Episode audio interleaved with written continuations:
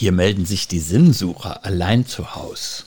Wie gut, dass Sie dabei sind, denn jetzt geht es ja darum, Verbindungen zu knüpfen auf neuen Wegen, weil die alten Wege gerade nicht mehr funktionieren.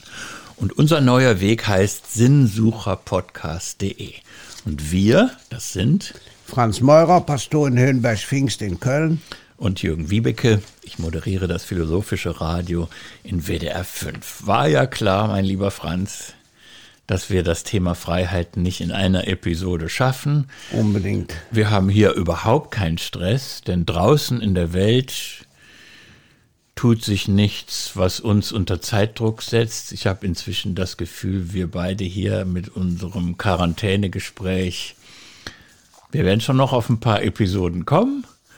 Und wenn wir das Ganze mal versuchen, fröhlich zu betrachten, dann nimmt uns das jeden Druck, durch ein Thema durchzuhecheln. Wir haben Zeit.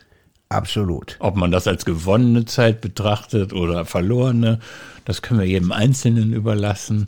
Aber ähm, ja, bezogen auf das Thema Freiheit, ich will noch mal sagen, für all diejenigen, die jetzt äh, zugestoßen sind bei unserem Sinnsucher-Podcast, dass wir hier uns zurückgezogen haben in ein Zimmer des Pfarrhauses, dass wir versuchen, aus unterschiedlichen Blickwinkeln ähm, auf das zu schauen, was gerade in der Welt und mit uns selber passiert. Und natürlich ist es so, weil du als Pfarrer im Moment natürlich auch seelsorgerisch extrem gefragt bist, dass das Telefon ständig klingelt, dass sich dann für mich die Frage stellt, spürst du dann am anderen Ende der Leitung viel Unfreiheit? Viel Knechtsein haben wir gestern besprochen?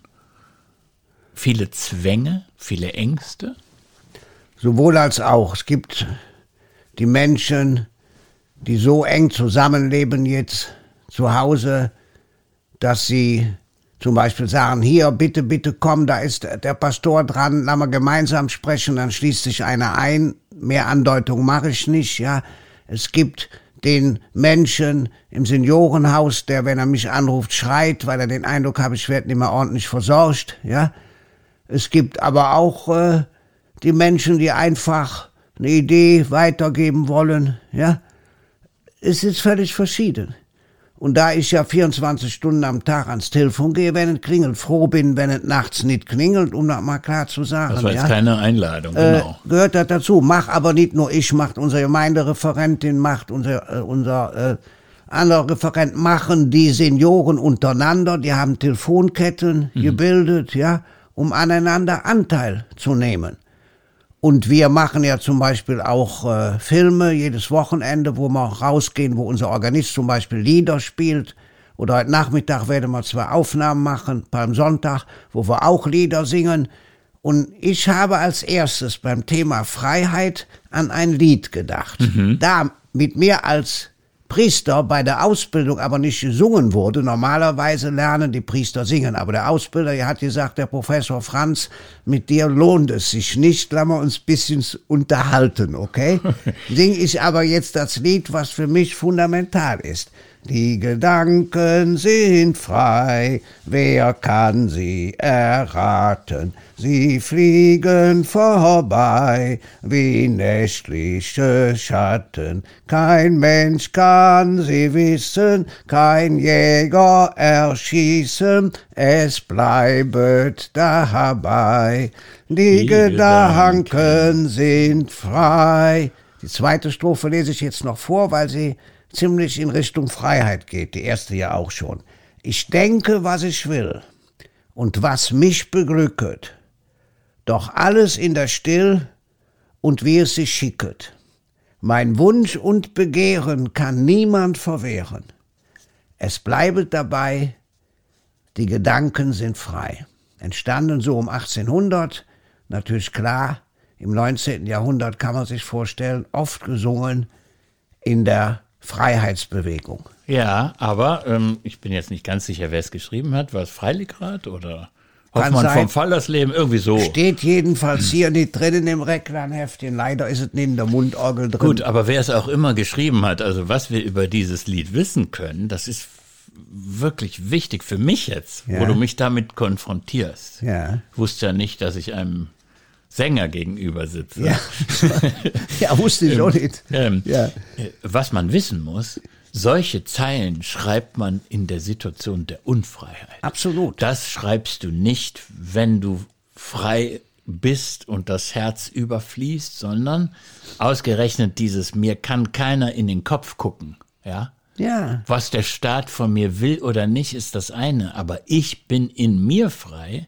Das ist, um es klar zu sagen, Produkt von Unfreiheit. Ja. Und das kann nicht unsere Geschäftsgrundlage heute sein, wo Nein. ich schon mal angedeutet habe, wir werden uns dafür hüten müssen, dass wir uns an Unfreiheit gewöhnen.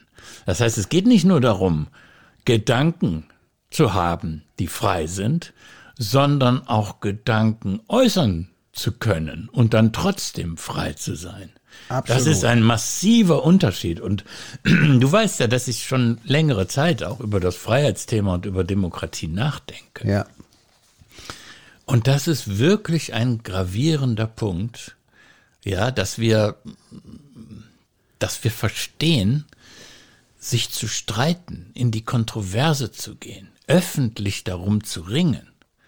Das ist nichts Schlechtes, sondern das ist etwas sehr Gutes. Und genau deswegen habe ich manchmal ein bisschen Sorge, dass wir uns gerade an eine Portion zu viel Unfreiheit gewöhnen. Ich kann dir nur voll zustimmen. Dennoch ist mir dieses Lied natürlich in den Sinn gekommen, weil wir es als Jugendliche oft gesungen haben und es eben einfach, ja, als Form, wir sind frei, wir wollen diese Freiheit singen, ohne auch zutiefst über den Inhalt nachzudenken. Weißt du, was ich das als Problem betrachte? Ja. Das ist, äh, das ist, nee, andersrum. Ich muss erstmal meine Gedanken, die frei sind, hoffentlich sortieren.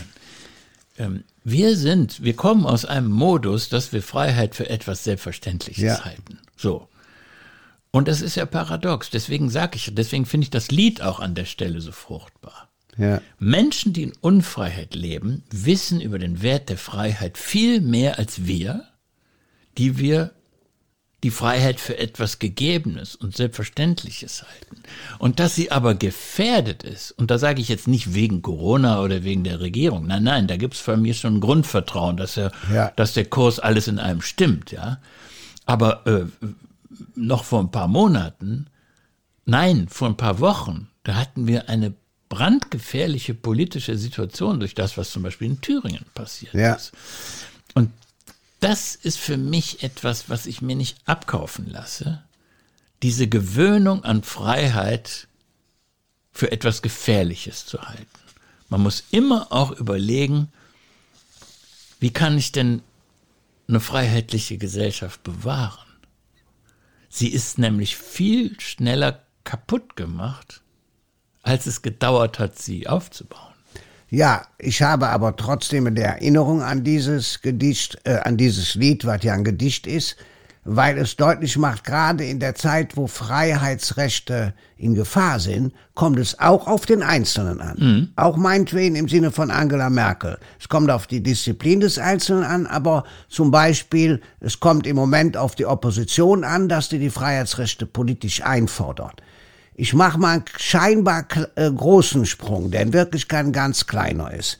Für mich als Christ, auch gerade für die evangelischen Christen, weil der viele Lieder gedichtet hat, ist Angelus Silesius wichtig, der im 30-jährigen Krieg, 1618 bis 48, wo ein Drittel der Menschen mindestens gestorben ist, wo alles Realität war aber nicht die Freiheit. Wunderbare Gedichte geschrieben hat, um ja die Freiheit, die Bedeutung, die Würde des Einzelnen zu bewahren. Zum Beispiel, halt an, wo läufst du hin?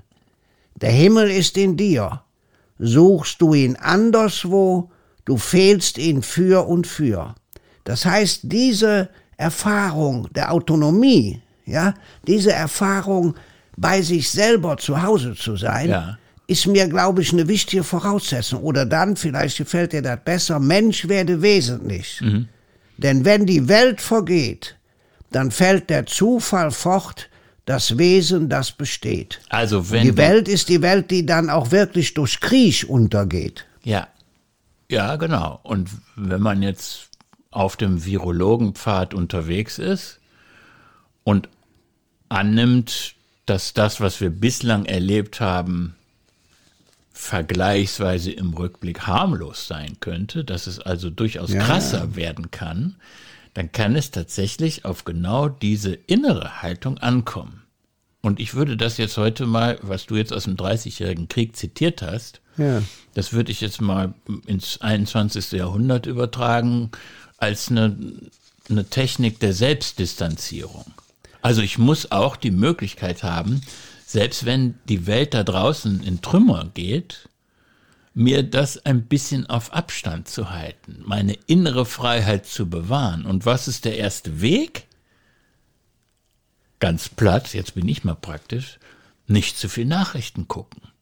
Sich nicht erschlagen lassen davon, was jetzt im Minutentakt an, an schlechten Neuigkeiten aus der ganzen Welt kommt, sondern ich muss auch dann einen hygienischen Umgang damit pflegen und mich nicht davon erdrücken lassen. Ich muss auch die Fähigkeit haben, mich partiell von der Welt zu distanzieren. Ja, ich kann das ja ruhig mal sagen, mir bleibt nichts anderes übrig. Ich habe kein Handy, ich habe selber keinen Computer, ich tippe noch in die Maschine, ich gucke kein Fernsehen, ich höre kein Radio, außer manchmal im Auto deine Sendung freitags, dann gehe ich aber ans Autoradio. Warum? Nicht, weil ich das nicht gut finde, sondern weil mir da zu viel ist. Ich gehe immer ans Telefon, ich lese Bücher, ja, und dann kann ich das andere nicht auch. Es gab mal eine Zeit, da habe ich im ZDF jeden Sonntagabend den Krimi nach 22 Uhr geguckt. Mhm. Super, toll. Das sind auch die härtesten, deswegen ja. laufen die ab 22 ja, Uhr. Ja, nee, geht aber nicht. Ja, war aber very sophisticated mit so einem Alkoholiker in Irland und so weiter mhm. und so fort. Ja, aber man kann nicht alles machen. Aber zu dieser Distanz von sich selbst. Mhm.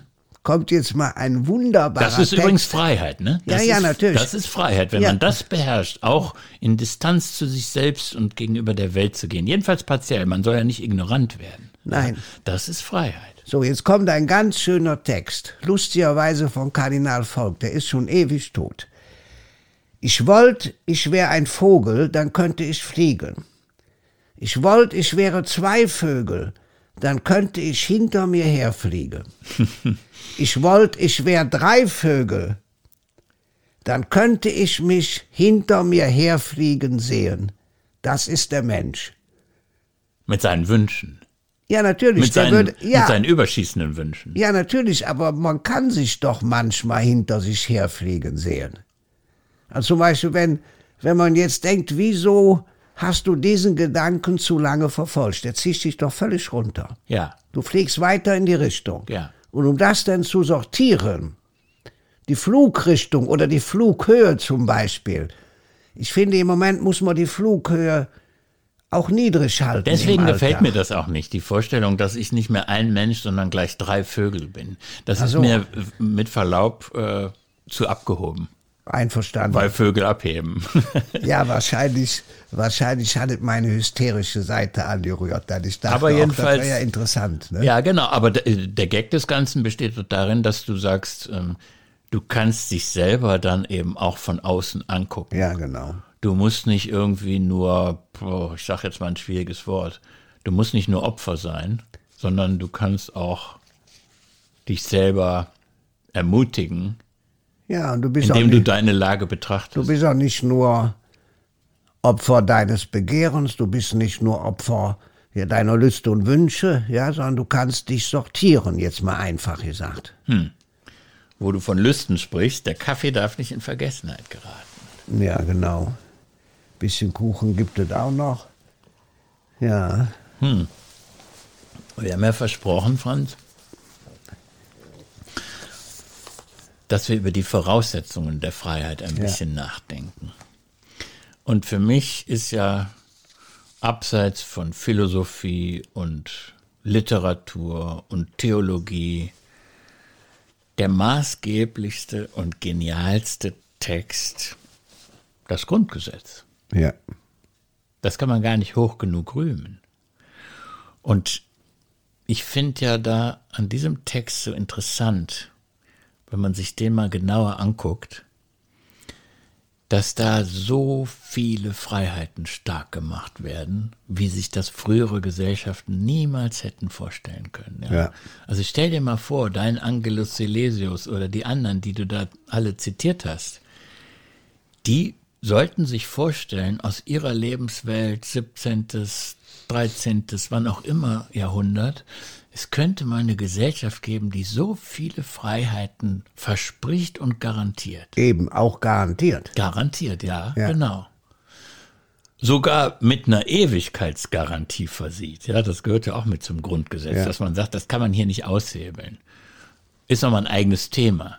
Das ja. kann nämlich auch eine Illusion sein, dass man irgendwie denkt, äh, wenn man ein Blatt Papier hat, dann gibt es keine Diktatur mehr. Nein, nein, muss Aber jedenfalls, dass man dieser Gedanke, dass man dass man eine Gesellschaft hat, die so viel Vertrauen darin hat, dass jeder auch gut mit Freiheiten umgehen kann. Das ist doch interessant, oder? Deswegen finde ich, ist so viel Musik in der Frage drin, wo kommt denn die Freiheit eigentlich her? Was ist die, was ist die Grundlage dafür, dass wir überhaupt frei sein können?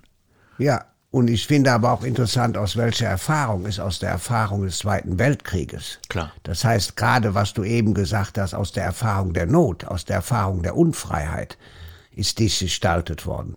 Bis hin zu Kleinigkeiten wie Niederlassungs- oder Berufsfreiheit, was natürlich im Moment eingeschränkt ist, weil man seinen Beruf als, ja, was weiß ich, Blumenverkäufer nicht ausüben kann. Und das finde ich, Wichtig neben der Würde des Menschen, die ja ganz am Anfang steht, ja, die ja die Voraussetzung, Freiheit überhaupt wahrzunehmen ist, werden also auch andere Dinge, ja, deutlich gemacht. Ich darf vielleicht dazu sagen, für mich ist für die Freiheit am wichtigsten die Freiheit von Not. Das heißt, man kann ja die Erfahrung von Freiheit nur machen, wenn man ja eine gewisse Grundversorgung erfährt oder sich erarbeitet. Ja. Das heißt, ich stelle mir jetzt vor, was ist mit den Leuten, den kleinen Unternehmen, ja, die jetzt alle stillstehen müssen, wird die Not nicht immer größer, ja? Gut, gibt. Erst kommt das Fressen und dann kommt die Moral. Ja. Das bringt das doch auf den Punkt, ja, oder? aber absolut. Wenn Menschen doch. in Existenznot sind, dann wird's irrational und gefährlich. Richtig. Dann können wir das mit der Moral knicken.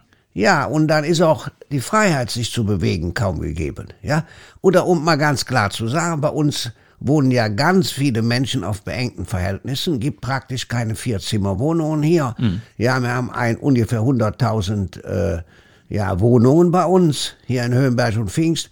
Ja, und vielleicht 120 Vierzimmerwohnungen, die man aber dringend bräuchte, wenn man drei Kinder hat. Ja, so. Das heißt, da Hilfestellungen zu bieten, machen wir natürlich bis hin zu Bastelangeboten und über das Internet und so weiter. Aber da frage ich mich, wie viel Freiheit kann da überhaupt sich entwickeln? Ja. Also Freiheit von Not wäre für mich der erste Schritt. Und dann kann man anfangen, tiefer zu philosophieren. Man kann aber auch anders rangehen, ist mhm. mir klar. Ja, ich ich bin ja rangegangen von dem Gedanken, dass es gefährlich ist, die Freiheit für gegeben zu halten. Ja. Das heißt, man muss immer überlegen, was sorgt eigentlich dafür, dass die Freiheit weiter existiert.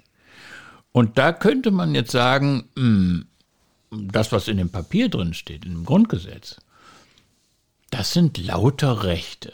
Ja. ja. Die nehme ich in Anspruch oder lasse es. Manche interessieren mich brennend, andere eher weniger. Ja. Aber was ist eigentlich mit den Pflichten? Und da spielt für mich Musik. Such mal im Grundgesetz nach Pflichten und du wirst fast nichts finden. Das heißt, dieses Projekt Freiheit, wie wir das hier gerade leben, ist extrem anspruchsvoll, weil nirgendwo steht, was eigentlich für die Zukunft gegeben sein muss. Eigentum verpflichtet steht da. Interessant ist der Satz vor allem deswegen, weil es so wenige Pflichten gibt, die da genannt werden. Und ausgerechnet die wird genannt. Folglich ja. dürften wir sie ein bisschen ernster nehmen. Ja klar, ich sag manchmal bei Vorträgen, eigentlich müsste jeder von uns sein Eigenheim verkaufen, damit Menschen Arbeit bekommen, weil nach der christlichen Sicht der Soziallehre ist Arbeit nicht nur ein Grundrecht, sondern sogar ein Grundwert. Wie das Leben. Kann man nicht auflösen, ist an sich ein Widerspruch. So. Und dann gucken die Leute mich alle an. Ich sag, das müsst ihr heute noch nicht machen, aber ihr sollt mal drüber nachdenken. Was passiert denn, wenn alle ihre Eigenheime verkaufen? Ja, das ist ja Quatsch, ist ja nur mal so ein kleiner Gedankenanstoß. ja, da man eben auch dahin guckt, ich hab nicht nur dahin guckt, ich hab Glück gehabt, ja, ich bin im Leben zurechtgekommen, ich hab zur richtigen Zeit am richtigen Ort gelebt, habe ich meinen Eltern oft gesagt, ihr habt doch nur Glück. Hm. Der Papa war noch gerade so ein bisschen im Krieg, ja, Gefangenschaft vier Wochen und danach ging es immer nur aufwärts, bis die gestorben sind. Das muss man sich nur mal vorstellen. Das hat es in der Geschichte der Menschheit noch niemals gegeben. Ja, das ist doch der Punkt. Ja. Und ich würde mal behaupten, das gilt nicht nur für deine Eltern, sondern ja. das gilt für Minimum 80 Prozent in dieser Gesellschaft. Richtig. Nicht unbedingt für jeden, der hier in deinem Stadtteil lebt. Das ja. ist der Unterschied. Aber alles in allem, eine ganze Gesellschaft in ihrer großen Mehrheit kommt aus einem verdammten Komfort und erlebt jetzt diese vorübergehende Unfreiheit. Ja klar, ich darf aber ja auch mal einen Werbeblock machen. Du hast ja ein Buch geschrieben, Zehn Regeln für Demokratieretter, was ja auch noch zu beziehen ist, auch sehr günstig zu kaufen. In diesem Buch machst du ja zehn Vorschläge, was man machen muss. Zum Beispiel mach deine Stadt zum Dorf. Also nimm Anteil an den anderen. Bekomme mit, was passiert. Ich sage mal ganz einfach. Die Zeit, die Wochenzeitschrift hat jede Woche ein Dossier. Vor einiger Zeit war das Dossier, wann sind die Menschen besonders gesund und glücklich. Mhm. Ich sage das Ergebnis, acht Prozent gesünder als der Durchschnitt ist man, wenn man eine gute Ehe führt. Wünsche ich dir. So. 14 Prozent gesünder als der Durchschnitt ist man, wenn man zu seiner Familie schönen Kontakt hält, also Ferien, Urlaub, Weihnachten. Ich sag den Kindern immer, normal der Oma ein Bild war doch nie schlecht wird. Sonntagsgeld, gerade jetzt wichtig, auch Briefe zu schreiben, jetzt küttet. 34 Prozent gesünder als der Durchschnitt ist man, wenn man gute Nachbarn hat. Neighborhood das Matter. Ja. Das heißt, Nachbarn, Freunde sind der entscheidende Glücksfaktor. Also wenn ich diesen Werbeblock mal in der Weise abschließen ja. darf, wenn ich das alles aufgeschrieben habe, ja.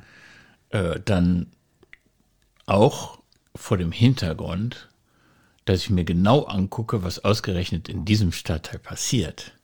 Das ist für mich das Labor hier habe ich viel verstanden. Ja, da ist hier ja ist doch das Dorf. Ja, natürlich. Und hier gibt es ein Netzwerk. Und für mich entscheidet übrigens auch die Freiheits- und Demokratiefrage, entscheidet sich daran, ob man in seiner eigenen Umgebung in Netzwerken hängt oder ob man einsam ist. Das ist für mich der Punkt. Das lebt von unten.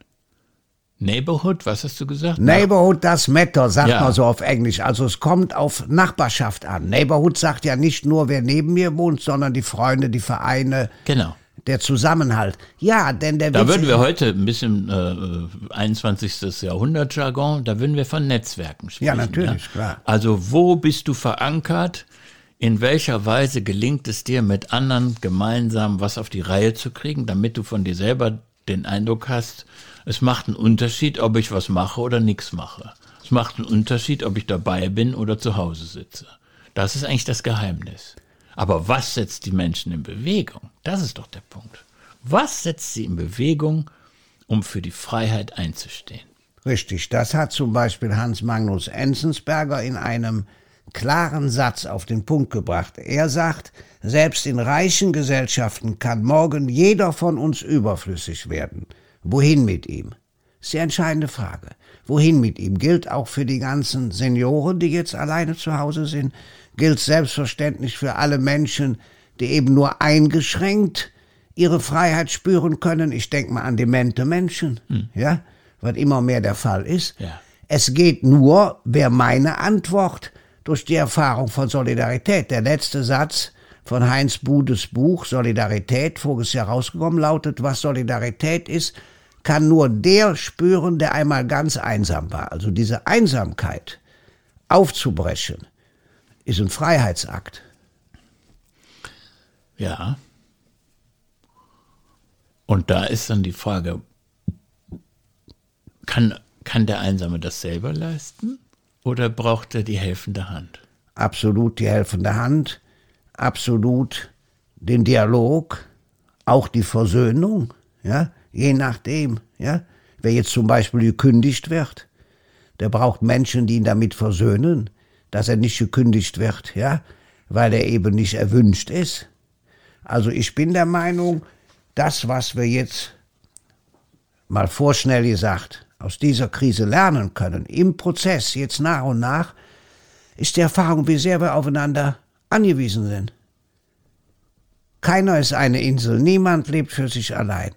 Manche Reiche können ja jetzt fliehen, ja? Was weiß ich, wie aus Amerika berichtet wird, weg nach New Hampshire und so weiter. Ja, aber äh, die haben da Personal, die sind abhängig von denen, die für sie tätig sind. Das heißt, die Helden, um es mal klar zu sagen, sind absolut heute die Menschen im Maschinenraum.